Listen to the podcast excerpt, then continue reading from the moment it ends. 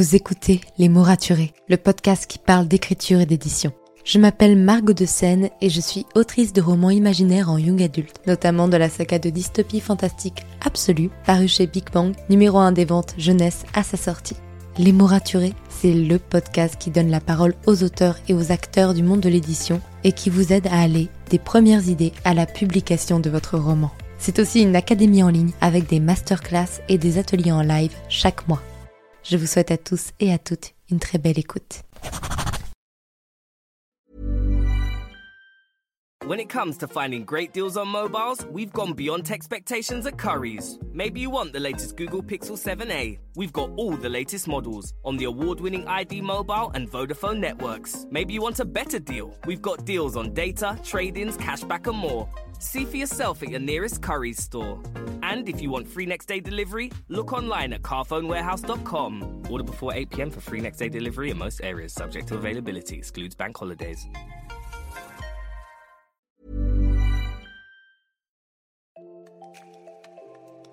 Bienvenue sur Les mots raturés, le podcast qui parle d'écriture et d'entrepreneuriat. Je m'appelle Margot de étudiante en marketing passionnée par l'écriture depuis l'âge de 10 ans. Dans ce podcast, je vous aide à écrire votre roman en vous partageant mon expérience et celle de formidables auteurs entrepreneurs. Pour recevoir des conseils chaque mardi matin, inscrivez-vous à la newsletter via l'adresse dans les notes de l'épisode. En attendant, prenez votre boisson préférée, mettez-vous à votre aise et bonne écoute. Hey, je suis ravie de vous retrouver pour ce nouvel épisode de podcast avec une nouvelle interview. Ça faisait longtemps, je suis trop contente. Enfin, ça faisait longtemps, vous me comprenez. J'ai pas le temps d'en faire tout le temps, mais quand j'en fais, je suis très heureuse. Aujourd'hui, je reçois Caroline Payfair, qui est historienne et professeure d'histoire géo, et qui est l'autrice du roman Les Forces de l'ombre, paru chez City Edition en février 2022. Elle est passionnée de Seconde Guerre mondiale, donc on va pas mal en parler. Et Caroline, elle vient de nous expliquer, du coup, dans cet épisode, comment réaliser ses recherches avant d'écrire un roman historique. Je vous préviens tout de suite, si vous êtes fan de la comédie Le Roi Soleil, elle risque de briser vos rêves comme elle a brisé le mien. Pareil pour le chant d'Achille. Donc voilà, je mets ce petit trigger warning pour vous éviter d'avoir trop trop mal au cœur quand vous écouterez ça. Mais vous allez voir, c'est super intéressant. Personnellement, je lis très très peu de romans historiques. J'ai lu les plus connus. Et c'est vrai qu'en plus, il portait sur la Seconde Guerre mondiale. Donc c'était assez étonnant et, super instructif personnellement de pouvoir discuter avec Caroline et d'en apprendre beaucoup plus sur la manière d'écrire un roman historique. Sur ce, je vous laisse avec l'épisode. Très bonne écoute. Bonjour Caroline. Bonjour. J'espère que tu vas bien. Je suis très très heureuse de te recevoir sur le podcast. Bah, moi aussi, je suis très contente. Ça fait un petit moment que j'écoute euh, que j'écoute ton podcast et que je t'ai découvert, donc j'ai tout rattrapé d'un coup. voilà. Mais c'est bien, ça me fait de la compagnie, puis c'est j'aime bien les, les podcasts centrés sur l'écriture et notamment le tien surtout parce que j'aime bien quand il y a des interviews et les alternances que tu fais aussi entre tes récits à toi, les interviews, les anecdoteurs. Je trouve que c'est bien organisé et ça permet de varier. C'est très gentil, merci. Est-ce que tu pourrais te présenter pour toutes les personnes qui ne te connaîtraient pas encore? Oui, alors euh, donc moi je m'appelle Caroline Peffer, euh, donc je suis euh, professeure, ça c'est mon métier de base, je suis professeure d'histoire-géographie et sinon je suis aussi autrice, donc j'écris depuis très longtemps, mais je suis publiée depuis récemment, enfin publiée à compte d'éditeur parce qu'après j'ai publié sur de multiples plateformes et je fais aussi de la fiction audio avec une amie, donc on publie en ligne sur un podcast. Mais, euh, mais voilà, j'écris depuis très longtemps dans tous les genres possibles, principalement à la base de la fantaisie. Mais j'ai pas été publiée pour de la fantaisie, en tout cas en maison d'édition. Je ne l'espère pas. Voilà. Ce que je préfère, c'est la fantaisie jeunesse et j'ai écrit de l'adulte historique. Voilà. Comme quoi, on peut être pluridiscipline. Oui, j'ai vu d'ailleurs podcast Le Monde nous appartient, si ça vous intéresse d'aller écouter un petit peu, parce que euh, là, pour le coup, ce n'est pas du tout de, de, la fiction historique. Pas du tout. Et vous êtes à deux à le faire, à, donc à quatre mains. Donc si ça vous intéresse, je mettrai le lien dans les notes de l'épisode. Ah bah, c'est gentil. Du coup, avant d'être autrice, que ce soit en fantasy ou en fiction historique, tu es historienne, professeure d'histoire-géographie, comme tu me le dis. Pour toi, est-ce que le métier d'autrice et le métier voilà, de professeur d'histoire géographique sont liés dans ce que tu fais aujourd'hui? Alors, Oui, parce que l'histoire, c'est quelque chose que j'ai toujours énormément aimé. Euh, principalement, moi, je, à la base, je suis, je suis historienne euh, spécialisée dans, dans la Seconde Guerre mondiale, et c'est vraiment un sujet qui m'a toujours, alors je vais dire passionné, même si je trouve que le terme fait toujours un peu exagéré quand on parle de guerre, et qu'être passionné pour un sujet où des gens sont morts, euh, c'est quand même pas très sympathique à dire. Mais c'est, enfin, la Seconde Guerre mondiale est une guerre qui m'a toujours énormément euh, touchée et émue parce que je parce que je trouve que c'est on a montré le pire de ce que l'être humain était capable de faire. Et alors c'est pas l'aspect bataille qui m'intéresse, moi c'est vraiment comment les gens ont réussi à se remettre euh, du traumatisme, comment les gens ont vécu euh, cette période-là. Et c'est vrai que ça m'a beaucoup euh, bah, ça m'a accompagné durant mes études puisque c'est à la base pour ça que j'ai voulu être historienne. Bon après moi j'ai toujours aimé l'école donc je voulais être professeur depuis toujours disons, en fait, au tout début, tout, tout, tout début, pardon, je voulais être scénariste et écrivain. Mais ma mère m'a dit, tu peux pas faire euh, ça comme métier, c'est pas un métier.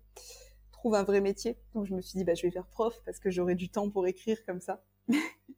et puis c'est vrai que là, pour le coup, euh, donc au départ, moi j'écrivais de la fantaisie, mais je me suis mis aussi à écrire euh, ben, de l'historique parce que c'est, je me suis dit, c'est la meilleure façon que je peux avoir aussi pour transmettre ce que j'ai envie de dire en histoire sachant que je m'étais interrogée sur reprendre, refaire un master recherche, euh, me concentrer pleinement sur un sujet lié à la guerre. Et en fait, ce qui me gênait, c'est que je me suis dit, si je fais ça, je vais avoir un directeur de thèse qui va me dire, il faut que tu fasses ça, ça, ça, ça, que tu ailles dans cette direction, que tu mettes que ça, que tu changes tel mot. Et moi, je voulais rester totalement libre. Donc je me suis dit, non, je vais faire de la fiction. Parce que comme ça, je prends le contexte et je fais ce que je veux. Donc... C'est une très bonne idée. Et euh, j'en profite pour dire que j'ai été fouillée un petit peu partout euh, sur tes réseaux. J'ai notamment vu que tu avais eu Skyrock comme moi, donc pour ça, je dis ça, c'est très très bien. Et, euh, et, je me sens vieille, parce que du coup, on appartient à l'ancienne génération qui a connu Skyrock. Mais, et, et, donc, pour en revenir un peu à, l'historique, parce que je pensais à ça, ton premier roman, du coup, historique, pas fantasy, est sorti en février 2022 chez City Edition, donc ça s'appelle Les Forces, euh, les Forces de l'ombre. Et euh, tu t'es inspiré de ta propre histoire familiale, mhm. notamment celle de tes grands-parents. Euh, comment s'est passé finalement le recueil de témoignages pour passer de leur histoire à eux à ton histoire de fiction? Alors en fait, bon, pendant le confinement, enfin juste avant le confinement, mon oncle est décédé. Et mon oncle, c'était la personne qui, euh, qui en fait faisait un peu le lien entre tous les membres de la famille et qui passait son temps à recueillir les informations sur euh, tout un chacun. Euh, et je me suis dit, mince, il n'y a plus de mémoire du coup. Et toutes les personnes, euh, enfin notamment les personnes âgées de ma famille, je me suis dit, mais si mon oncle qui était jeune, il est décédé, en fait, eux, ils vont bientôt, enfin, je souhaite qu'ils vivent le plus longtemps possible, mais vu qu'ils approchent les 80 ans, bon, priori, on va plutôt vers à un moment donné la fin que le début. Donc je me suis dit, ben, le problème, c'est qu'en fait, il y a une partie de leur histoire qui va s'éteindre avec eux. Et j'ai eu envie de recueillir leurs témoignages, donc euh, j'ai commencé à envoyer des mails à tout le monde et à appeler tout le monde. Puis comme j'avais du temps parce qu'on était confinés, voilà, je me suis dit, enfin bon, j'avais aussi des cours et un travail à faire, mais ça prenait pas l'essentiel de mon temps, donc il fallait que je comble un peu mon temps. Donc j'ai appelé ma grand-mère, mon grand-père, euh, mes oncles, mes tantes, et ce que je faisais, c'est que je mettais mon téléphone et puis j'enregistrais en même temps leur voix. Bon, ils le savaient pas au départ. j'ai encore les enregistrements où je les entends parler, et des fois ma grand-mère elle me dit mais comment t'as fait pour retenir tout ça? Je ne l'ai pas retenu en fait. j'ai pris des notes et puis, euh, puis j'ai posé plein de questions. Donc après ils se sont quand même posé des questions. Ils m'ont dit c'est quand même très technique les détails que tu demandes. Mon grand-père. Bon alors le problème, enfin le problème, pas un problème. Mais quand vous parlez des personnes âgées, ils veulent vous donner plein de détails que vous voulez pas forcément. Donc, mon grand-père, quand je lui demandais comment ça se passait son travail dans, dans la mine où il travaillait, moi, je voulais pas forcément le détail de tout, que comment fonctionnait euh, une machine pour percer des trous. Moi, je voulais juste savoir le quotidien des mineurs. Mais du coup, ça n'en finissait plus avec ces histoires de machines qui perçaient ses trous pour recueillir son fer, j'en pouvais plus. Mais c'était intéressant, ça dit mais, voilà, donc du coup, j'ai recueilli comme ça en prenant un peu les, les voix de tout le monde. C'était un vrai... En fait, c'est un vrai travail de mémoire. Oui, oui, oui, oui, oui c'est ça. Alors après, euh, mes grands-parents, moi, ils sont nés pendant la guerre. Donc je savais bien que de toute façon, je voulais parler de la Seconde Guerre mondiale, je voulais utiliser une partie de leur vie, de leur histoire, de choses qu'ils m'avaient racontées, mais je savais très bien que j'allais pas raconter leur vie telle qu'elle était parce que bah, à un moment donné, c'est sympathique la vie de mes grands-parents, mais il y a, à partir voilà, bah, ils se sont mariés, ils ont eu des enfants, euh, ils ont rien vécu d'exceptionnel non plus. Euh, enfin, il y a eu des drames familiales, euh, il y a eu des choses qui se sont passées, mais et puis, enfin, c'était après la guerre, donc globalement, il y a, enfin, dans une histoire, il faut quand même qu'il y ait un peu de drame, sinon c'est c'est pas drôle.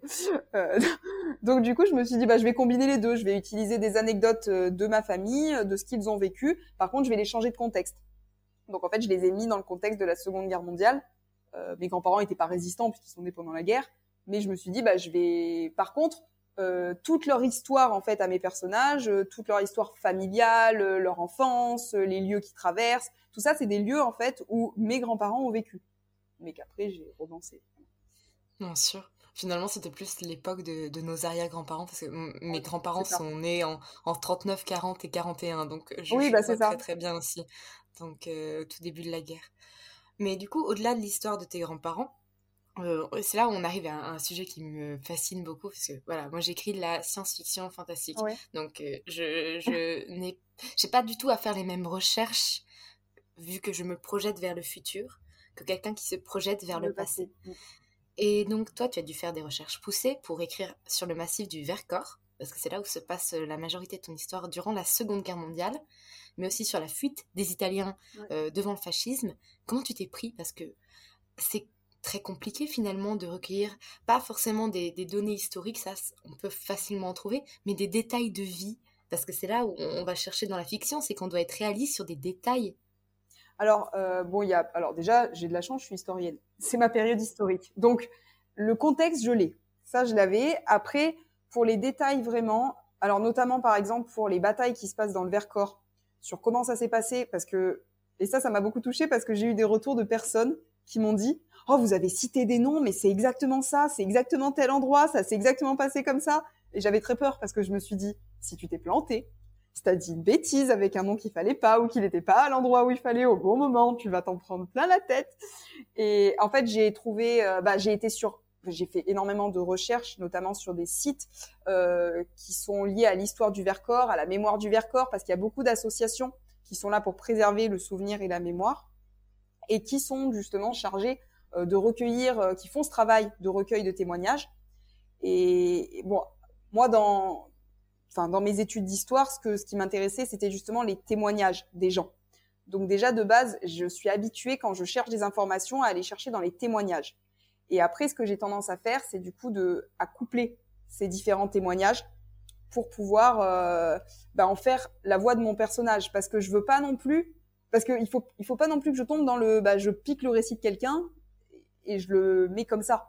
C'est ça aussi le risque, c'est du coup de faire c'est même pas du plagiat là, mais c'est de raconter la vie d'une personne qui est réelle et de lui voler sa vie pour m'en faire une histoire. Ça, je veux pas non plus tomber dans ça. Donc généralement, ce que je fais, c'est que je lis plein de témoignages et qu'après, bah, j'essaye de, de mixer tout en ajoutant des noms euh, de contexte un peu plus large au niveau de l'histoire. D'accord. Mais du coup, comment tu fais pour... Euh, là, on est sur des témoignages, mais finalement des, des simples faits de la vie quotidienne? Parce que j'ai été un peu regarder tout ça. Il y a plein d'objets on fait des, en fait, on, est totalement à côté, c'est-à-dire que il y a des objets qui n'existaient pas, alors que pour nous ça nous paraît évident parce qu'ils sont pas forcément liés à la technologie.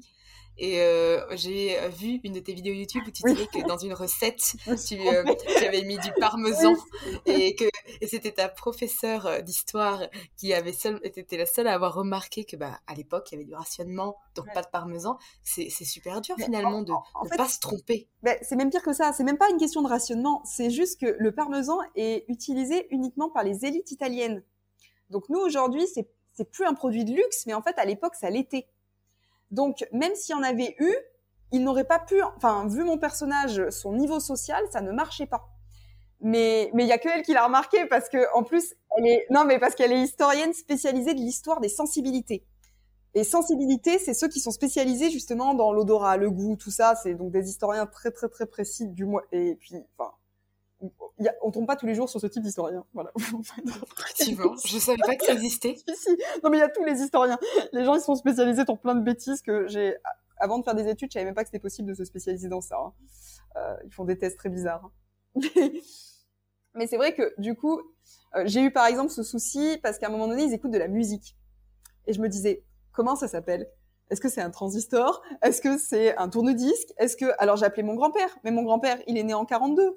Donc lui, son, ce qu'il écoutait comme musique, c'était dans les années 50, donc ça marchait plus. Ou pareil pour ma, la mine. Euh, la mine, quand lui, il y travaille, elle est électrifiée. Mais moi, au moment où mes personnages y sont, il n'y avait pas l'électricité dans la mine. Donc, du coup, j'étais là, comment je vais faire avancer mon wagonnet? Tu peux pas pousser mon wagonnet. Donc, dix fois parce que c'était un peu compliqué. Donc, je, bah, ça demande en fait des recherches tout le temps. C'est-à-dire que le moindre détail, effectivement, de la vie quotidienne, euh, mon, mon, personnage que j'ai deux voix dans le roman. Donc il y a Jacques, lui c'est celui qui est fils de mineur et qui travaille donc dans, dans la mine de fer. Euh, Carla, elle, euh, bah, c'est elle qui fuit l'Italie et qui va se réfugier à Nice. Et pareil, à Nice, elle va au marché. Et je me suis dit, oui, mais est-ce que le marché, il y était à ce moment-là? Du coup, je passe mon temps à chercher, à chercher des images de marché d'époque. De... non, c'est très long. J'ai des dossiers entiers de tout ce qui se passe après euh, dans les époques, à tel endroit, à tel moment, dans telle ville. Euh c'est un peu lourd comme, euh, comme recherche. Comme J'imagine. Mais en fait, tes recherches, elles prennent une place presque aussi importante que l'écriture en elle-même. Ah oui, oui. Bah, C'est-à-dire qu'en fait, la phase de recherche est plus... L'écriture en soi, euh, j'ai écrit... Moi, j'écris très vite. Donc, j'ai écrit euh, très rapidement l'histoire. Le problème, c'est qu'en fait, c'est toute la phase de recherche en amont et toute la phase après. Parce que c'est pareil, une fois que je l'ai écrit, je, je vais aller... Euh, alors, je vais le relire moi pour la cohérence, et après, du coup, ce que je fais en général, bon là, je l'avais fait lire à mon grand-père pour voir si les détails euh, correspondaient. Et, euh, et, sinon, ce que j'aime bien, si c'est pour de l'histoire, c'est de trouver, euh, bah, principalement là, puisque je vais publier un nouveau roman d'histoire en septembre. Cette fois-ci, je l'ai envoyé à ma prof d'histoire. J'ai dit, excuse-moi, mais il boit de la bière. Est-ce qu'il peut boire de la bière pendant le rationnement? Elle m'a dit oui, à toutes les époques, il y a de la bière. Voilà. Je dis très bien, ça passera dans ce cas-là. Euh, c'est bon à savoir, ça. La bière, c'est bon. oui, oui. Non, non, mais c'est vrai. Mais pareil, justement, dans mon nouveau roman, mon personnage, à un moment donné, se déplace dans Paris et je voulais qu'il prenne le métro. Et je sais que le métro existe parce que le métro, il date de la fin du 19e. Mais je me suis dit, le problème qu'il y a, c'est qu'il n'y a pas tous les tronçons de métro. Donc ça veut dire que ma ligne de métro qu'il prend pour aller de Paris jusqu'aux usines Renault, euh, et eh ben les usines, les usines en fait, elles sont pas complètement reliées pour aller sur l'endroit où il doit aller. Donc je me suis dit bon, faut bien que mon personnage à un moment donné il sorte et qu'il marche.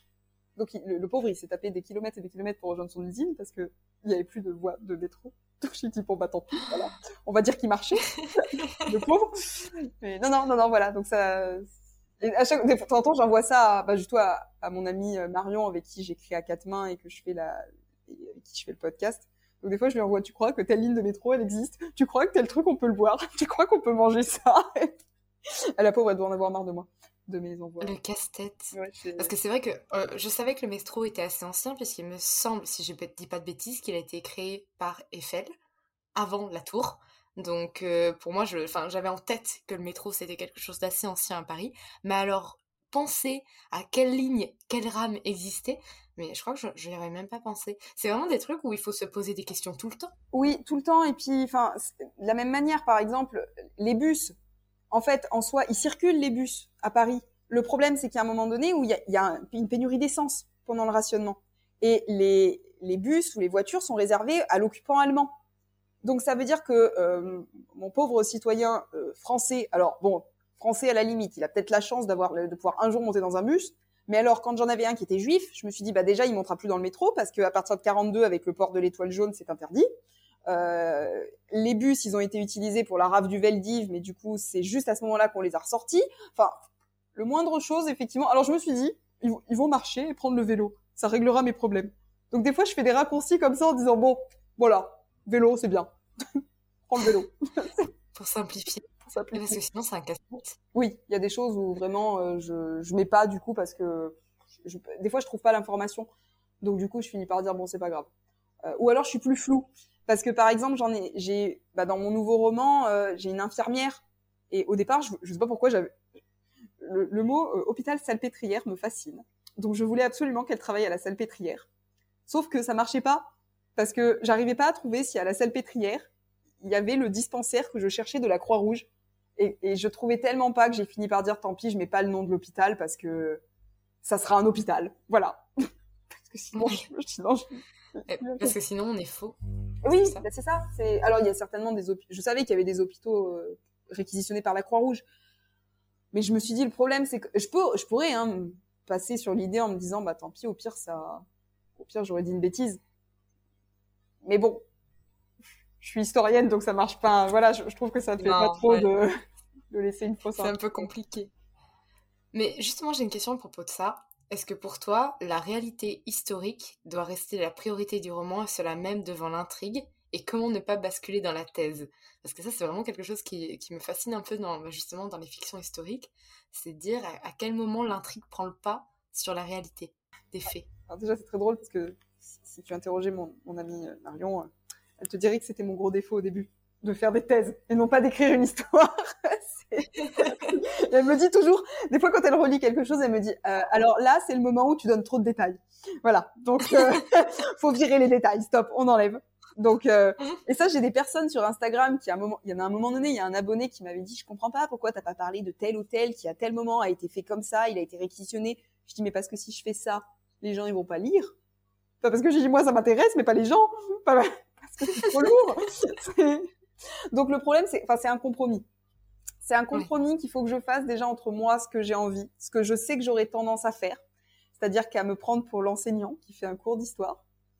Et donc j'essaye de faire en sorte que le contexte historique ou les détails historiques que je donne ne soient que de la description ou qu'ils viennent servir l'intrigue. Et c'est pour ça que je relis beaucoup aussi mon paragraphe derrière après, euh, pour être certaine justement que ça n'alourdit pas. Et des fois je vire, hein je vire des passages entiers que j'ai écrits parce que je me dis euh, c'est super intéressant, mais ouais, ça servirait si tu l'avais marqué dans un document que tu faisais étudier à tes élèves. Là, les gens s'en foutent. Ou alors, ce qui va se passer, c'est qu'ils vont sauter le paragraphe. voilà. Donc après, des fois, je suis obligée de donner des informations parce que sinon, on comprend pas, comment on passe d'un point à un point B. Mais justement, euh, je suis désolée si je m'embrouille un peu dans les pensées, mais pas de souci, t'inquiète pas. Dans mon autre roman là que, qui va sortir, euh, j'ai à un moment donné à la fin, donc j'ai un déporté euh, qui, qui, passe par le camp de, de, Buchenwald et les prisonniers se révoltent à la fin et libèrent le camp. Donc ça, s'est vraiment passé. Et au départ, bah, j'ai fait euh, trois, trois pages entières pour expliquer comment ça se passait. Mais en fait, j'étais à la fin du roman, j'en avais marre. Donc j'avoue que j'ai fait beaucoup plus de l'historique que je n'ai fait du roman. Et j'ai une amie qui l'a lu derrière et elle m'a dit non là en fait c'est pas possible. Je suis obligée de te dire quelque chose parce que j'avais l'impression que je lisais. Déjà elle m'a dit ça va trop vite et en plus tu ne fais que donner des détails d'histoire en disant euh, telle date fait ça, telle heure il fait ça, telle heure. Donc en fait souvent bah, pour ne pas justement tomber dans la thèse, euh, je supprime des détails historiques et je rajoute de la narration. Je rajoute des dialogues au milieu. En fait quand on rajoute des dialogues au milieu, ça coupe le côté euh, trop de détails. Euh, et, du coup, ça rend aussi les choses vivantes parce que du, on va se focaliser sur le personnage et non plus sur le contexte. Parce que c'est ça en fait le risque, c'est que le contexte prenne le pas sur l'histoire. Et mais voilà, après c'est un compromis parce que ça veut dire que du coup forcément dans mon dialogue, euh, bah là je suis plus dans l'invention parce que là je suis dans la, enfin dans le roman parce que mon personnage n'existe pas dans la dans la réalité. C'est une inspiration de plusieurs choses, mais il n'existe pas vraiment. Mais du coup, quand tu imagines les, bah, les scènes de ton roman, tu es obligé de t'adapter finalement à ce qui s'est réellement passé. Alors, ben, ce que je suis obligée de m'adapter, c'est la chronologie. La chronologie, je suis obligée de la respecter parce que forcément, je peux pas lui faire faire quelque chose en 42 qui s'est passé en 44. Ça, c'est pas possible. Donc, forcément, mon roman, il, suit la trame de la guerre. Hein il, bon, démarre pas en 39, il démarre en 40, mais euh, il démarre en 40 et il va finir euh, globalement bah, à la fin 45 euh, ou 44. Euh, non, les deux finissent en 45. Donc en 45. Donc ça, c'est certain, ça c'est ma toile de fond. Ça veut dire que dans le roman du point A au point B, on va passer ben, justement sur ces dates-là. par contre, donc ça c'est la règle en fait que je suis obligée de respecter. Mais ensuite, je suis, libre dans ce que je leur fais faire parce que quand ils font de la résistance, euh, ben là, dans, mon roman sur les forces de l'ombre, bon, euh, Carla, j'avais envie qu'elle fasse des caricatures. J'ai pour le coup, j'ai pas été fouillée. Je savais qu'il y avait des caricatures qui se faisaient sur Hitler. Je me suis dit bah tant pis, hein, euh, j'irai pas prendre une vraie caricature. Je dirais, j'ai décrit des caricatures, mais comme j'avais envie qu'elle fasse une caricature. Donc après, il y a aussi une part euh, que je m'octroie de liberté dedans. Bien sûr. Et euh, j'avais une question par rapport à tout ce, qu'on tout ce que tu me dis aussi. Il y a quelque chose que je trouve un peu compliqué à faire en, fiction historique, c'est le lexique, le langage des personnages, et euh, comment savoir l'utiliser sans que ça devienne illisible à lire, parce qu'à la fois on doit faire en sorte que ça corresponde à l'époque, mais en même temps, euh, plus on recule dans le temps, plus on s'éloigne, nous, de notre manière de parler, et donc finalement ça devient parfois plus compliqué à lire. Alors, oui, et en même temps non, parce que euh, bah, justement, moi, ce que j'ai des fois du mal à faire quand j'écris pour en, jeunesse, par exemple, c'est le langage adolescent. Moi, j'ai tendance, j'ai du mal à faire parce que ça me stresse quand il n'y a pas de les, négations, quand il n'y a pas les mots, les petits poulets, tout. Ah, j'aime pas. Donc là, je me dis, au moins ça va parce que déjà, il parle. Je peux mettre mes petites négations, je peux mettre mes mots. Alors après, ce qui est compliqué, c'est quand des fois, j'essaye justement, euh, bah, dans les forces de l'ombre, mes deux personnages, j'en avais un qui était plutôt éduqué, l'autre qui l'était pas. Et au départ, en fait, j'en avais fait un qui avait un langage très paysan. Donc euh, bon, pareil, là, j'avais lu des romans, donc je sais globalement, enfin, je, vois, et puis j'ai, je regarde des vidéos des fois de ces époques-là, donc je vois un peu comment ils parlent. Euh, je l'ai changé, j'ai enlevé ce langage-là, mais parce que comme c'était inspiré de mon grand-père et quand il a lu, il m'a dit c'est pas possible que le personnage il mette pas des nœuds. je refuse. Donc écoute papy, plaisir, je ne vais pas le faire. Après effectivement, c'est dans les mots qu'ils utilisent et qu'ils emploient. Euh, il y a des expressions d'époque aussi où il y a, bon, bah, principalement quand ils parlent des juifs, il y a des insultes qu'ils emploient. Là aussi, ça, enfin, parce que je suis obligée de mettre des fois des, ça colle avec la réalité, je suis obligée de mettre des insultes d'époque ou des manières de parler d'époque. Euh, bah, ça aussi, en fait, ça se base sur de, de la recherche ou des choses que j'ai entendues ou que je connais. Après, c'est ma période, donc je la maîtrise aussi. Si j'écris sur le Moyen Âge, ce sera plus dur pour moi. Mais euh, justement, euh, si tu devais écrire sur une période que tu connais mal, d'accord euh, Faisons ce principe-là. Si tu devais voilà écrire sur le Moyen Âge, le haut Moyen Âge. Comment tu t'y prendrais pour tes recherches, sachant que c'est pas du tout ta période? Bah, Déjà, j'aurais un prêtre, parce que au Moyen Âge, il y a la religion partout. donc... non, mais c'est vrai. Franchement, les médiévistes, ils ne font que parler. De... C'est très compliqué d'ailleurs de faire des recherches sur le sur le Moyen Âge, parce qu'au Moyen Âge, il n'y a soit que des sources juridiques, soit que des euh, des documents d'actes de propriété, soit des textes religieux. Et ce qui est compliqué, c'est que tout est vu à travers le prisme de la religion, qui dénature complètement tout. Donc, je, enfin, si je devais vraiment l'ancrer dans quelque chose qui soit au Moyen Âge, euh, je pense qu'il faudrait que je questionne des historiens sur la question. Par contre, là, pour être beaucoup plus précis, parce que c'est pas ma période que je maîtriserai. Je sais pas si je pourrais en fait écrire sur le Moyen Âge. Surtout que le Moyen Âge, généralement, je m'en sers plus en fantaisie comme source d'inspiration pour euh, comme tout le monde, je pense un petit peu. Donc c'est très mythifié l'image que j'en ai, qui est pas forcément conforme à la réalité. Et je vais être honnête, je pense que ce serait très chiant si j'écrivais quelque chose conforme à la réalité. Euh, c'est pas une période que j'aime beaucoup, même si elle est très riche. Mais c'est vrai qu'en histoire, à chaque fois qu'on l'étudiait, euh, moi je m'endormais au fond de la classe. Ouais, et puis je pense que je tomberais, je tomberais, sur la caricature de j'ai envie de me moquer. Parce que ça parce que j'aime pas cette période, donc donc je pense que je n'y arriverai pas. Mais sinon, si vraiment je voulais le faire, je je pense que je ferai un gros travail de recherche, d'autant que les langues qu'ils ont, c'est pas du tout les mêmes. Enfin, l'ancien français, c'est pas du tout le même parler. Faudrait, enfin, là pour le coup, ça serait linguistiquement, ce serait compliqué si je voulais vraiment coller à comment ils parlent à l'époque. Donc après, ça peut, euh, moi, enfin, ça, ça, peut aussi être un parti pris de dire, je m'inspire de cette époque et de le mentionner en début en disant, bon bah voilà, il y a des libertés qui ont été prises aussi par l'auteur c'est pas 100% en rapport non plus avec la réalité. On a conservé le contexte, on a conservé euh, le plus possible d'informations, mais euh, bah, notamment par exemple sur le parler, c'est compliqué. parce que sinon, en fait, il faut que je parle comme il, enfin, faut que j'écrive comme il parlait, parce que, enfin, c'est typiquement, euh, on en parlait avec une amie qui, qui est professeure de français euh, et qui faisait de la linguistique et notamment bah, du, de l'ancien français, qui disait, enfin, on a toujours l'image de Louis XIV qui dit le roi c'est moi quand euh, il est euh, il est devenu euh, le roi Soleil et qu'il a décidé de gouverner seul. Sauf qu'en fait, il parlait pas du tout comme ça. Enfin, le roi c'est moi, c'était plutôt un langage paysan. Lui, il disait le roi c'est moi.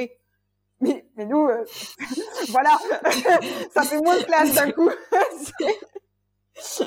oui, là, tu viens de casser le mythe de la comédie musicale Le Roi Soleil. Là, vraiment, là, je ne pourrais plus la re-regarder sans penser à Le Roi, c'est moi.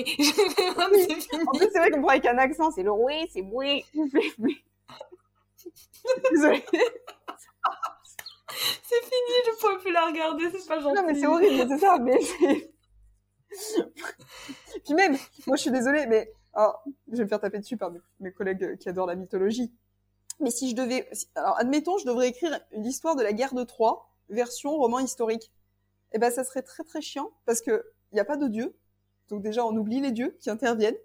Euh, géographiquement, ce n'est pas possible. Je suis navrée euh, envers Homère qui a écrit la guerre de Troie, mais en fait, géographiquement, on ne peut pas contenir 100 000 personnes sur le site. Euh, lui, il dit à 100 000 personnes qui s'affrontent, ce n'est pas possible, c'est trop petit, ça ne marche pas. Donc, euh, donc déjà, les armées, bah, elles sont pas au bon nombre. Euh, il y a plein de choses qui ne vont pas. Donc, du coup, Attends, résumons la situation. Tu viens de me détruire le roi soleil et tu es en train d'essayer de me détruire le champ d'Achille. C'est ça ce que tu es en train d'essayer Non, mais non, il faut lire le champ. Non, non, mais alors moi, j'ai préféré le champ d'Achille parce qu'après, je me suis dit, je vais aller lire Homère. mais c'est nul, Homère. C'est très nul. Très, très, très, très nul. Ouais. Ah non, non, non. Le chant d'Achille. Le chant d'Achille, c'est bien. Ah il n'y a, pas de rock, donc ah. déjà, je suis désolée. Déjà, ah, c'est pas le vrai héros. Donc, je, je, suis bien Mais Achille, il fait la gueule dans sa tente euh, tout le long euh, du roman. oui, tout le long du roman, il fait la gueule. Je suis bien oui, oui bah, remarque, même dans, dans, dans l'Iliade, hein, il fait la gueule parce que, euh, parce que monsieur, il est vexé parce qu'on lui a pris Briséis. Hein. Ah bah, excuse-nous. Ouais. Désolé. non, non, non, la version, la version de, bah voilà, du, du chant d'Achille, est juste incroyable. Même si du coup, c'est vrai qu'elle est loin des, des, faits historiques. Pareil pour Circé, hein, on, on s'éloigne fortement des faits historiques, mais euh, on aime bien quand même. Oui, oui, bah on préfère. C'est pour ça ces périodes-là, c'est bien en fait d'avoir euh, le côté magie, fantaisie, mythologie. Parce que, euh, enfin, typiquement, moi, je fais cours cette année avec des sixièmes. J'en avais jamais eu avant. Je me suis lancé un défi non non à reproduire. Mais non non mais parce que vraiment l'antiquité j'aime pas ça. Mais, du coup je passe mon temps à leur dire voilà le mythe. Donc ils sont là ah c'est trop bien. Puis je dis oui euh, sauf qu'en fait dans l'histoire c'est pas ça hein. donc je leur détruis tout. À chaque fois je dis alors vous voyez Romulus et Rome qui ont fondé euh, la ville de Rome hein, c'est sympa hein. Non non en fait c'était pas du tout une louve c'était une prostituée voilà. Parce que lupa en latin bah en fait ça veut dire euh, prostituée et louve mais c'est peut-être plus sûr que ce soit une prostituée Pourquoi, pourquoi tu détruis mes rêves? Moi, je, je t'invite plus sur le podcast, tu es méchante. non, mais c'est génial parce que chaque fois, c'est voilà comment ça a été conçu. D'après le mythe, d'après la, la, réalité historique, on sait pas. Bon, d'après le mythe, c'est Romulus et Rome. Euh, et, Rom, et Rémus et Romulus. D'après l'histoire, on sait pas. c'est génial. je me... ils, ils sont pas très emballés par ma matière, du coup. Ah. Je, je, crois que j'ai pu parler mythologie avec toi parce que moi j'aime bien ça et je sens que tu vas me détruire mes rêves et, et, mon enfance et, mon adolescence. Je ne veux pas parler avec toi de Percy Jackson par exemple. Non, non, non. Veux... on peut parler mythologie avec les professeurs d'histoire, on n'est pas drôle. Hein. C'est pas de l'histoire la mythologie. Hein. C'est mais du coup, justement, ça me fait poser une question. Quand tu lis des fictions historiques, surtout sur ta période, parce que bon, du coup, le reste, c'est un peu moins ton domaine, même si tu restes professeur d'histoire, est-ce que tu vois des erreurs revenir régulièrement qui t'agacent? Ou est-ce qu'il y a une erreur, enfin quelque chose que tu n'aimes pas voir quand tu lis ce genre de fiction? Euh, alors, ce que j'aime pas, c'est ben, justement ce que tu disais juste avant, le parler. Euh, des fois, là notamment, j'ai lu. Alors, l'histoire, je l'aime bien, même si je la trouve très lente, mais Bon, euh, j'ai lu euh, le, libraire de Cologne euh, qui, était, qui est paru chez Scrinéo. et également celui d'après dont je me rappelle plus que c'est. Alors en soi, c'est historiquement c'est juste ce qu'ils disent dedans, et j'ai appris des choses qui étaient très intéressantes du coup sur la période dont je ne connaissais pas. Pourtant, je lis beaucoup de choses sur cette période. C'est bien, bon point pour eux. par contre, ce qui me gênait, c'est qu'en fait, certaines fois, les personnages avaient des réactions où je me disais non, ça marche pas en fait. la réaction du personnage peut pas être comme ça parce que, tout simplement parce que euh, à un moment donné, il y en a un, il est là, oui, c'est pas normal, euh, quand même, il faut défendre les homosexuels, les personnes, enfin, oui, évidemment, aujourd'hui, on est très revendicateur. Enfin, aujourd'hui, on est euh, sur, ben, et heureusement qu'on l'est, hein, justement, sur une société qui essaye d'être de plus en plus inclusive, tolérante, où on parle ouvertement de l'homosexualité, et tant mieux, où on parle ouvertement, bah, enfin, où on inclut toutes les personnes, quelle que soit leur couleur de peau, leur orientation sexuelle, c'est très bien. Mais à l'époque, vous pouvez pas dire ça comme ça, en fait. c'est pas possible de dire ah ben euh, enfin pas possible ou alors dans des milieux clos très fermés notamment enfin notamment sur l'homosexualité les gens ils, le disaient pas à tout le monde et, et là euh, enfin moi j'avais l'impression de temps en temps j'ai l'impression en fait qu'on veut mettre toutes les informations mélangées au même moment que ça fait un espèce de patchwork de bah voilà euh, là on a réuni une personne juive une personne homosexuelle une personne oui mais alors ils étaient pas tous au même temps au même endroit non plus quand même c'était assez rare. Euh, donc, c'est un peu le défaut de la. Mais après, c'est le défaut de l'écriture, enfin, d'un roman. Forcément, on essaye de tout mettre ensemble au même moment.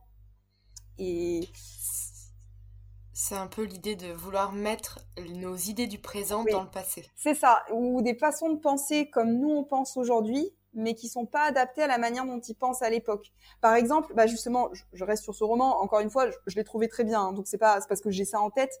Euh, mais même un autre que j'ai lu, euh, bah, chez ma maison d'édition, euh, qui est inspiré de l'histoire de la Rose Blanche, qui sont des résistants à Munich en Allemagne.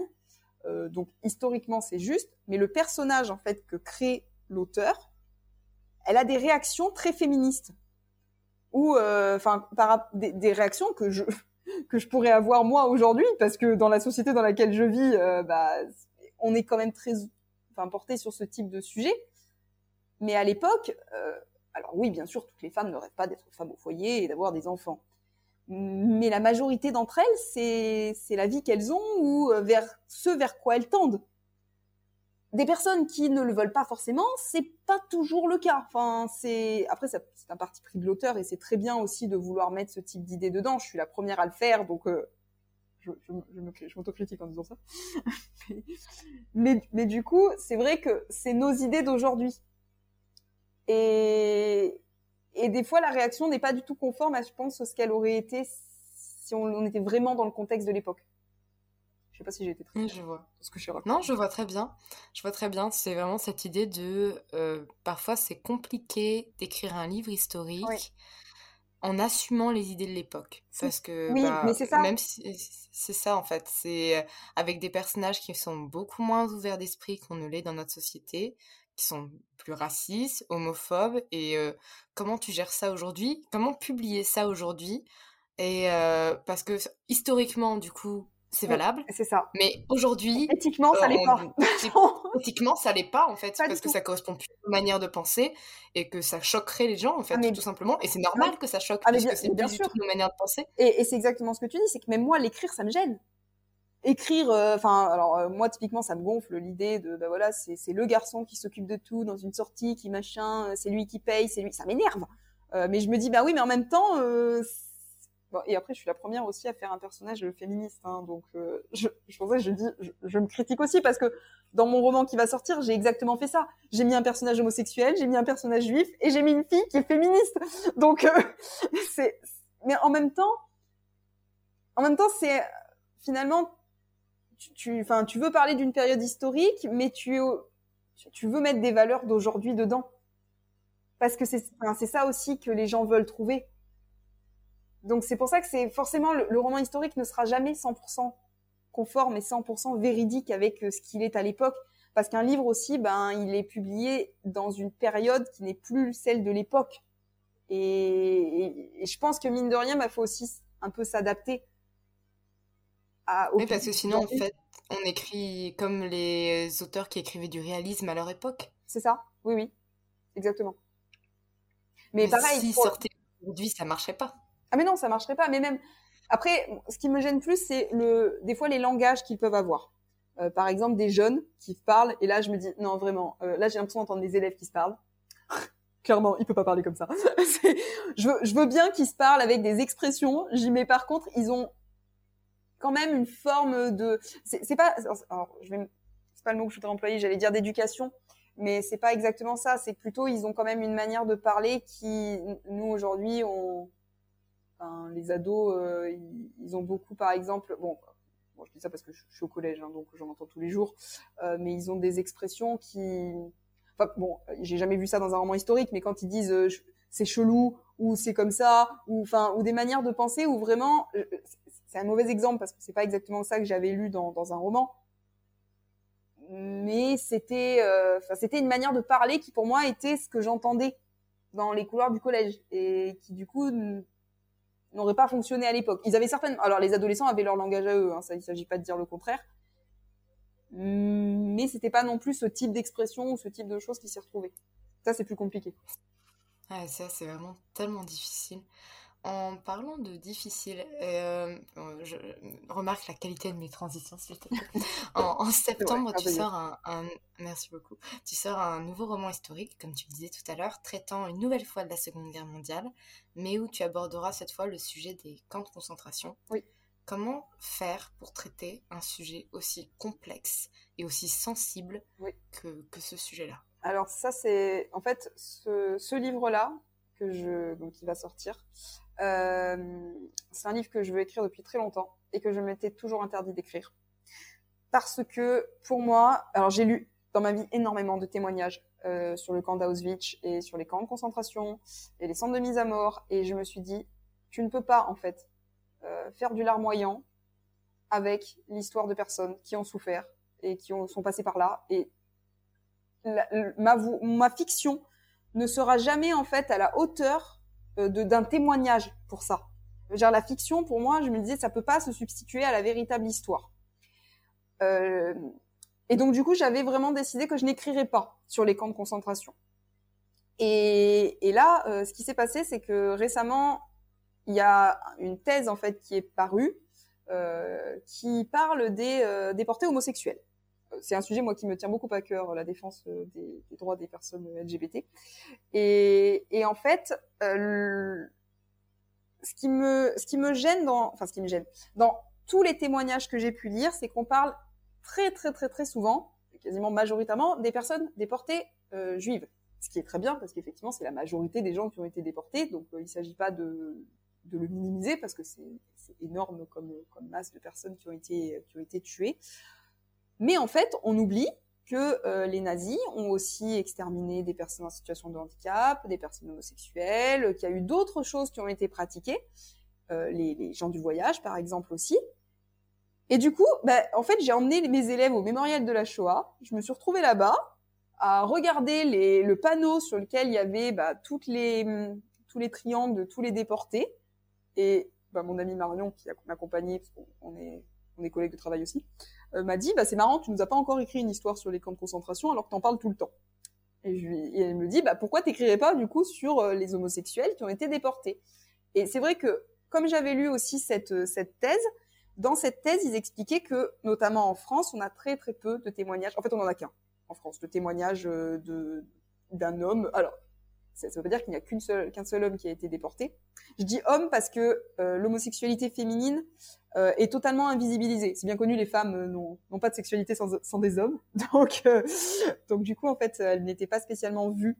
Et il y a très très très peu de femmes, enfin quasiment aucune, qui ont été déportées en France pour fait d'homosexualité. ce qui ne veut pas dire qu'il n'y a pas eu des femmes homosexuelles déportées, mais pour motif d'homosexualité. En fait, pour motif d'homosexualité, en France, il n'y en a que 89. Euh, tout simplement parce que c'était qu'en Alsace-Lorraine où il y avait le, la loi qui avait été remise. En France, il y avait, y avait plus de loi qui sanctionnait l'homosexualité, il y avait juste une loi qui, euh, qui sanctionnait en fait l'atteinte aux bonnes mœurs. Donc, bon, on pouvait se retrouver parce qu'on avait possiblement choqué euh, la population. Euh, voilà, mais alors que les Allemands, eux, avaient vraiment remis en fait euh, ce qu'ils appellent le paragraphe. J'ai un bug. Bon, bref, c'est la loi quoi qui, qui pénalise l'homosexualité. Et donc, je me suis dit, là, j'ai pas, en fait, il n'y a pas de témoin, enfin, il n'y a qu'un témoin qui parle euh, de, la déportation des homosexuels. Euh, les gens du voyage, c'est pareil. On en a quand même très très peu. On a des bribes, on a des, on a des poèmes, on a quelques petites informations, quelques petits témoignages, mais c'est, c'est pas des livres. Il n'y a pas quelqu'un, enfin, qui a écrit un livre dessus. Et de la même manière, bah, les personnes en situation de handicap, alors, il y en a qui ont été déportés, mais généralement, elles étaient tout de suite éliminées. S'il y en a qui ont survécu, c'est des personnes qui sont restées dans les hôpitaux psychiatriques ou qui ont été complètement abandonnées, mais elles n'ont pas forcément la faculté cognitive de s'exprimer non plus dessus. Donc, je me suis dit, bah, je vais, je vais pas, je vais pas voler leur, enfin, je vais leur redonner une voix, en fait qu'elles n'ont pas pu, elles, exprimer parce qu'elles n'étaient pas en capacité de le faire ou parce que bah, ces personnes sont décédées depuis, que le temps est passé et que leur mémoire s'est éteinte. Et du coup, je me suis dit, je vais pas leur voler quelque chose en faisant ça, je vais plutôt essayer de leur redonner une voix qu'ils ont perdue et qu'on leur a retirée. Est-ce que pour toi, c'est des populations qui ont été invisibilisées? Oui. Oui, parce qu'aujourd'hui, dans le champ de la recherche, euh, le, la Seconde Guerre mondiale est, un, est, une des périodes, enfin pour ne pas dire la période la plus étudiée en histoire. Euh, on a une surproduction même sur ce sujet-là. Mais par contre, ben finalement, on se rend compte qu'il y, y, y, a plein de monde. C'est la période la plus étudiée, mais paradoxalement, il y a encore plein de choses qu'on n'a pas dit. Et, par exemple, quand on va au mémorial de la Shoah, eh ben, on a euh, le nom des déportés juifs, mais on a les déportés de Zigan, on les a, on les a pas. Euh, on, les personnes qui sont mortes, ben parce qu'ils ont été abandonnés dans les hôpitaux psychiatriques, parce qu'ils étaient, euh, parce qu'ils étaient en, situation de handicap, on les a pas non plus, parce qu'ils n'ont pas forcément été déportés, ils ont juste été abandonnés. Et je me dis en fait, c'est c'est un travail. Finalement, je me dis ce roman-là que je sors, c'est aussi un travail historique. C'est et c'est ce que j'aimerais bien d'ailleurs parce que j'en ai parlé à ma maison d'édition. J'ai dit, je pense que ça serait vraiment bien d'en parler aussi au mémorial de la Shoah. Euh, pour euh, et à la bon de manière je pense que j'en parlerai moi parce que ma maison d'édition est nulle mais je, je m'occuperai moi-même de ce de cette partie-là enfin, je m'occupe de tout de toute manière parce qu'il ne s'occupe de rien mais oui, oui non non, non c'est compliqué ma maison d'édition et moi je pense que je, je, pense que je vais arrêter de collaborer avec ces gens. Mais okay. mais oula, euh, on, on, creuse ou on creuse pas on, peut creuser, on peut creuser si tu veux. C'est à, du coup, c'est-à-dire qu'il ne s'occupe pas de toi. Ah ben alors, c'est-à-dire que bon, on va dire que c'est bien et pas bien. C'est-à-dire que j'ai une absolue liberté. Je, je, alors, ce roman là que je leur ai envoyé qui va sortir, je leur ai envoyé. Ben, c'était très drôle parce que je l'ai écrit. J'ai eu l'idée en février. Je l'ai écrit deux semaines plus tard. J'écris le roman. Je leur envoie mi-mars le roman. Donc je me suis dit, euh, je l'ai même pas relu le roman. Je suis bon, le temps qu'ils vont mettre à répondre. Le lendemain, ils m'ont envoyé un contrat. Bon, ils m'avaient déjà publié, hein, mais donc je me dis, enfin j'étais super euphorique. Je me dis mais c'est génial, trop bien. Mais d'un autre côté, le problème que j'ai avec eux, c'est que déjà je ne les ai jamais rencontrés. Je ne communique avec eux que par mail. Je les connais pas. Euh, ils veulent même pas parler au téléphone, hein, donc euh, je ne les connais pas. Et bon, ils sont efficaces parce qu'ils, enfin, ils sont efficaces. Ils sont efficaces, oui et non, parce que mon premier roman, là, Les Forces de l'ombre, euh, il faut savoir que quand il est sorti, il s'était trompé dans le référencement. Du coup, en fait, la Fnac, Cultura, enfin les grands groupes ne pouvaient pas l'avoir. Donc, j'ai pas arrêté de leur envoyer des mails en disant il faut que vous demandiez au distributeur de changer le référencement pour qu'ils puissent le commander. Euh, ils ont mis euh, trois semaines à comprendre et à faire la manipulation. La communication, j'ai envoyé plein de messages à plein d'influenceurs sur Instagram en disant bonjour, vous avez vu mon roman qui est sorti dans le catalogue? Euh, Ah non, parce que j'ai dit bah, c'est bizarre, vous êtes partenaire de chez City Edition, ils vous ont pas, en... enfin je sais pas dans le catalogue, ils l'ont même pas vu. Je dis c'est même pas en fait que ça les a pas intéressés, c'est qu'ils l'ont même pas vu dans le catalogue. Du coup, j'ai envoyé un message à la maison d'édition. Je dis, mais du coup, vous avez pas présenté? Ah, on a oublié, mais vous savez, c'est à la charge de l'auteur. Je dis, non, non, non, non c'est pas à la charge de l'auteur. Pas du tout. Parce que je suis syndiquée à la Ligue des auteurs. Je dis, alors vous vous foutez de moi, merci, bonjour.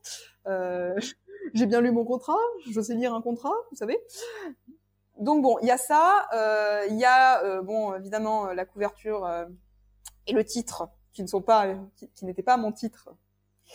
Et encore, la couverture, ça va, là parce que celles qui m'ont prévu pour celui d'après, euh, je suis ultra remontée. Parce que mon, mon, bon, alors là, à la base, les forces de l'ombre s'appelaient le crayon et le fusil. Parce que moi, j'avais, je voulais montrer qu'il y avait deux formes de résistance, par la plume et par euh, les armes. Mais bon, ils m'ont dit, euh, faut que faut que vous arrêtiez avec les titres trop littéraires, les gens comprendront pas. Passons, peut-être. Euh, moi, je me dis, bon, c'est des, enfin, c'est leur boulot, euh, ils savent ce qu'ils disent, je leur fais confiance, c'est eux qui sont, voilà, ok, je peux passer sur, le... franchement, je peux passer sur le titre. À choisir, je préfère sacrifier un titre qu'une couverture.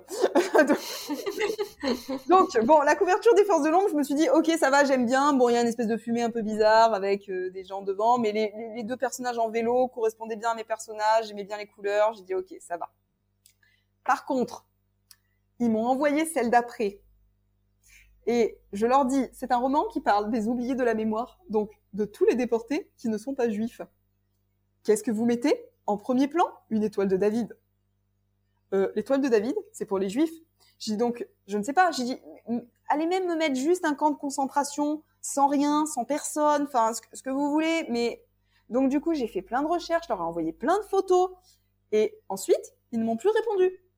Donc après, parce que j'ai tendance à harceler les gens, donc je me suis dit, je, je vais pas trop les harceler parce que je vais passer pour une embêtante. donc j'ai attendu. J'ai fait preuve de patience. Bon, j'ai des problèmes d'impatience dans ma vie, donc au bout de dix jours, j'en ai marre. J'ai envoyé un message, j'ai dit bonjour, vous avez vu mon premier mail?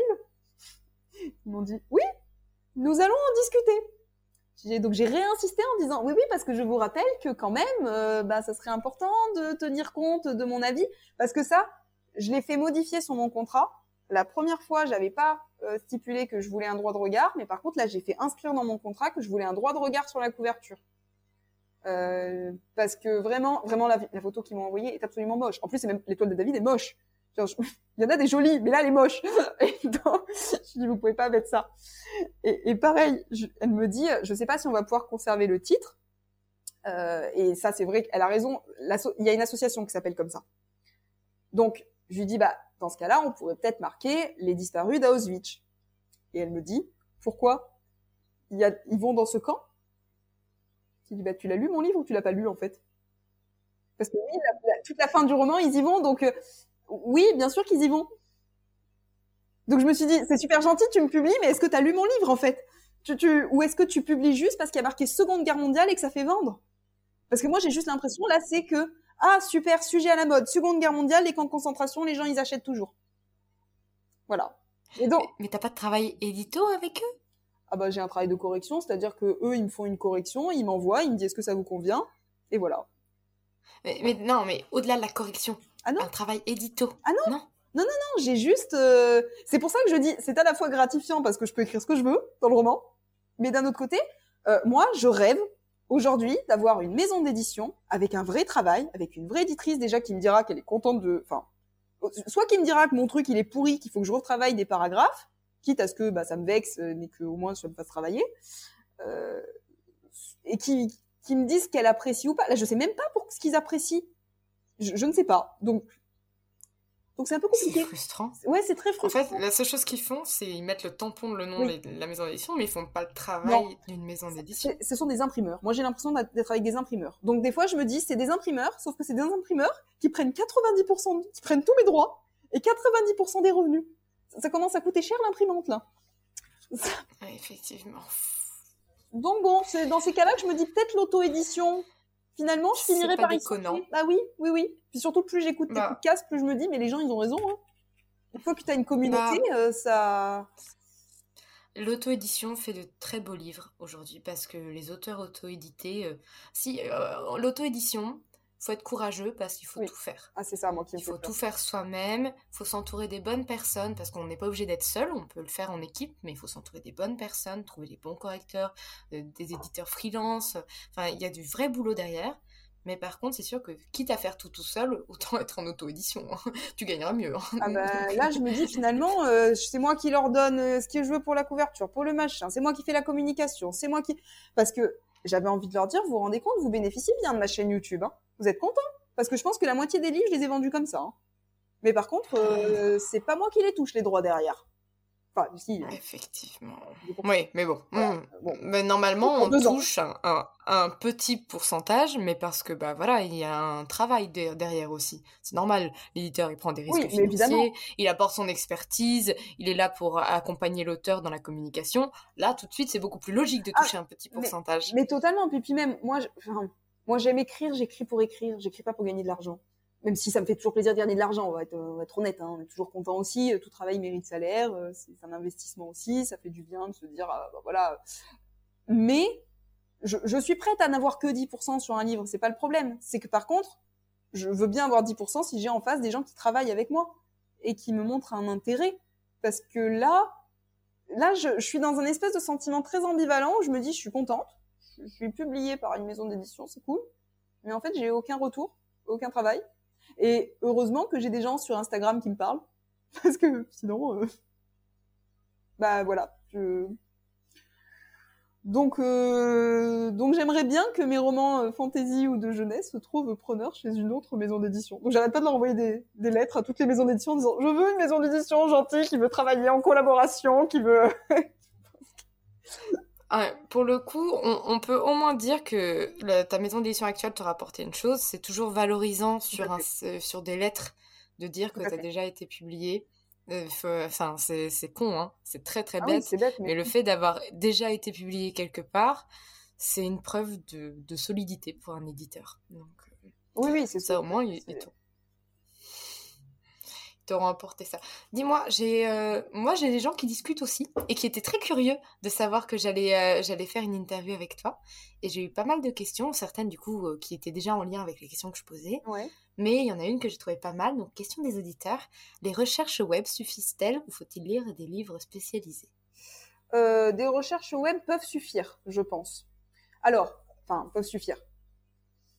Je pense qu'aujourd'hui Internet est un réservoir de ressources foisonnant et considérable. Donc oui, les recherches euh, peuvent suffire. Par contre, peut-être varier les types de sources. C'est-à-dire à avoir à la fois de la vidéo, à la fois euh, des témoignages, euh, des sites d'associations. Par contre, pas forcément obligé d'avoir lu un livre. Enfin, le livre en soi n'apportera pas forcément quelque chose de plus que ce qu'on peut déjà trouver sur Internet. Moi, je me sers énormément d'Internet, hein, pour ne pas dire alors, encore une fois, moi, c'est différent parce que c'est mon métier aussi. Je suis historienne et je suis professeur. Donc, mais même pour concevoir mes cours, hein, la majorité des choses, je les trouve sur Internet. Hein. Ah, enfin, les informations, je veux dire, pas les cours, je veux pas les cours. les cours quand même. Mais, mais les infos. je veux dire, aujourd'hui, et des fois d'ailleurs, c'est la réflexion que je me fais. Je me dis, mon Dieu, mais comment ils faisaient en fait à l'époque? Ils étaient obligés d'aller à la bibliothèque et de passer leur vie à écrire dans une bibliothèque ceux qui écrivaient de l'historique pour pouvoir vraiment avoir des informations. Alors que moi, justement, le coup du métro, en trois secondes, je me dis, bon, allez, le métro, vite, plan du métro, et puis je, je, trouve mon information. Après, voilà, euh, moi, ce que j'ai tendance à faire, et je pense que ce qui est bien de faire, c'est de comparer quand même.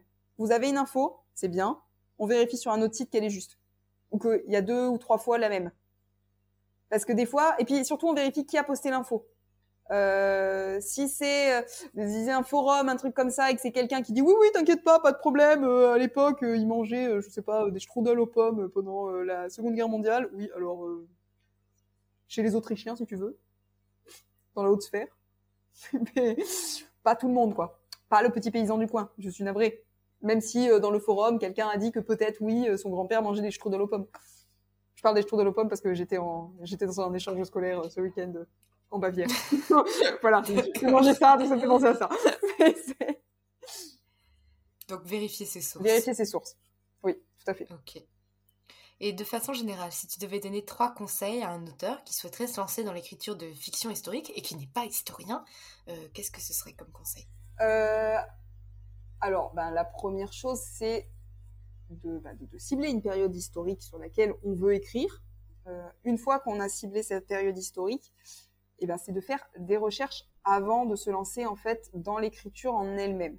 Je pense que de toute manière, pour le roman historique, ça nécessite forcément une phase de recherche en amont, ne serait-ce que pour poser le cadre. Donc déjà, quelle est ma période? Quelles sont mes bornes chronologiques?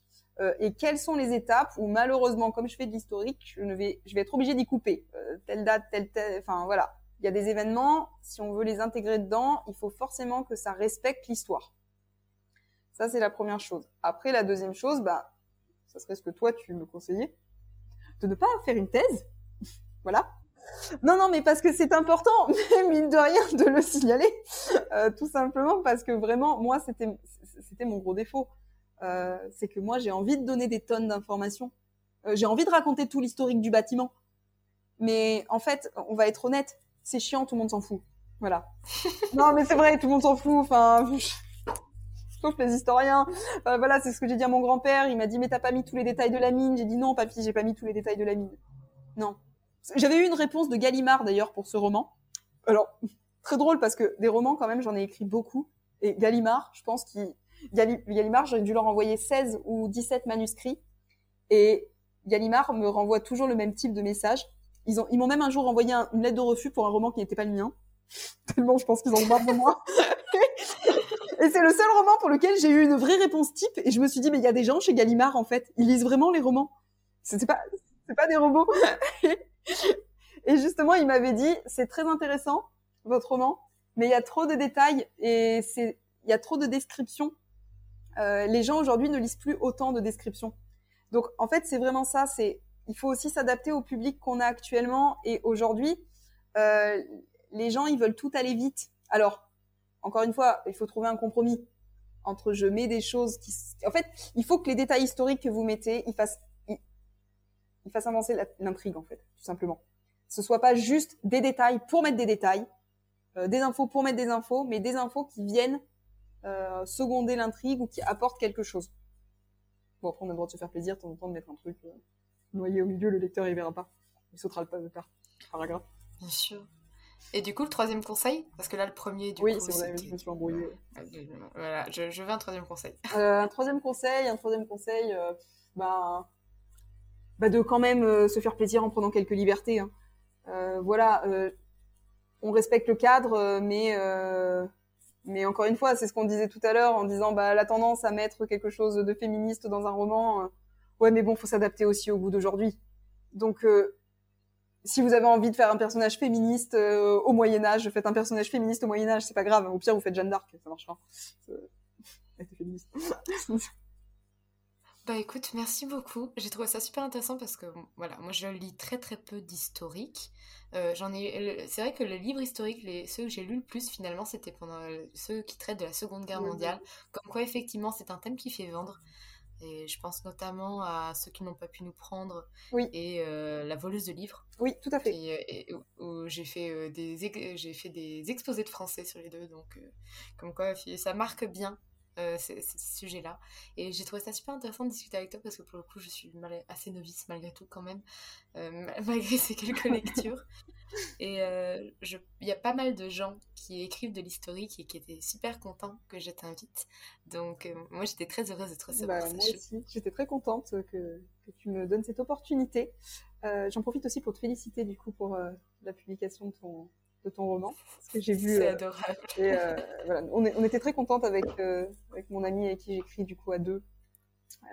parce que, surtout, enfin, en plus, quand on a vu que c'était Brajlon, que c'était encore plus. Enfin, bon, après, ça veut pas toujours, toutes les maisons d'édition sont super, mais bon, c'est vrai que c'est la Brajlon, on la connaît bien.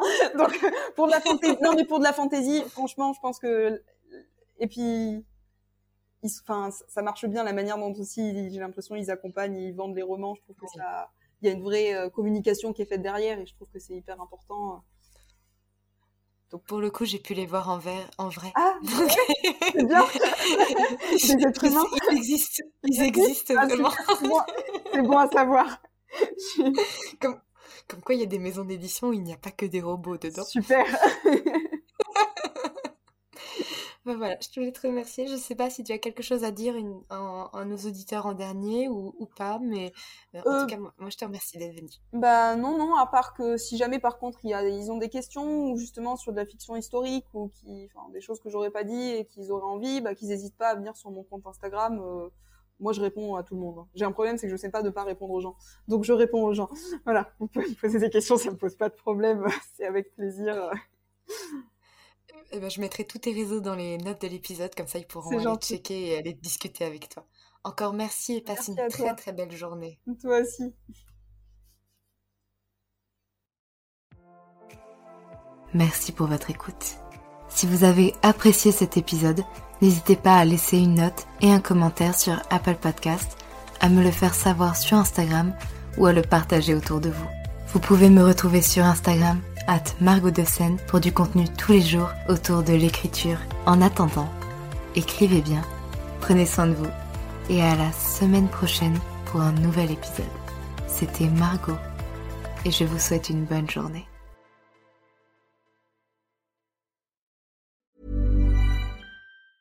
When it comes to finding great deals on mobiles, we've gone beyond expectations at Curry's. Maybe you want the latest Samsung Galaxy A34. We've got all the latest models on the award winning ID Mobile and Vodafone networks. Maybe you want a better deal. We've got deals on data, trade ins, cashback, and more.